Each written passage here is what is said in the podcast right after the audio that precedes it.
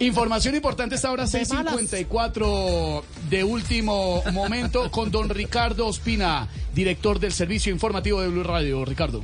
Hola, don Esteban, buenas tardes. ¿Usted se acuerda del edificio Acuarela? El Claro, que se el tiró la vista de las murallas de Cartagena y por el que hemos estado a punto de que la heroica pierda la categoría de patrimonio De la UNESCO, histórico claro. de la humanidad de la UNESCO. Ay, Dios.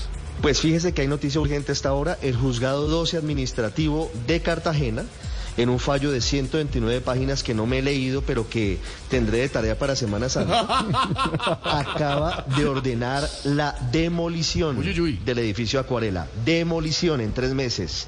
Esta demanda la interpuso el Ministerio de Cultura hace ya varios años y se acaba de conocer el fallo. Don Esteban, lo dejo con esta noticia que es muy importante y positiva para la ciudad de Cartagena. señor. tan descuidada hoy, hombre, tan, tan triste como Ay, está, ay, ay. llena de inseguridad, ¿Cómo nos duele Cartagena? de suciedad, cómo nos duele Cartagena. Pero bueno, este, en medio de todo esto es una buena noticia. Si usted llega esta noche a la Semana Santa en Cartagena y ve ese adefesio que es el edificio Acuarela, no se preocupe que en tres meses tendrá que ser demolido por orden del juzgado 12 administrativo de la capital del departamento de Bolívar.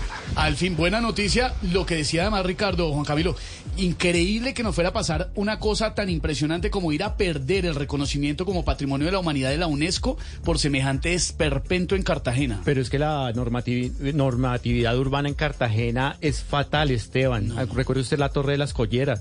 Recuerde Uy, sí, el tema de la muralla pintada con ese tono tan el club de lindo crema Manga, en el, se lo- en el se club de la pesca. Ay, es Dios. increíble la falta de control no, no, no. Y, de urban- y de urbanismo en Pero aquí Cartagena. están dando un ejemplo fuerte. Con ¿En esto. dónde? ¿Por qué? con el, sí, ¿En Bogotá? sí. no, con- no, no, no, con lo del edificio. Ah, con la Claro, decisión del edificio. fue claro, Eso es un precedente. muy importante. Sí, señor.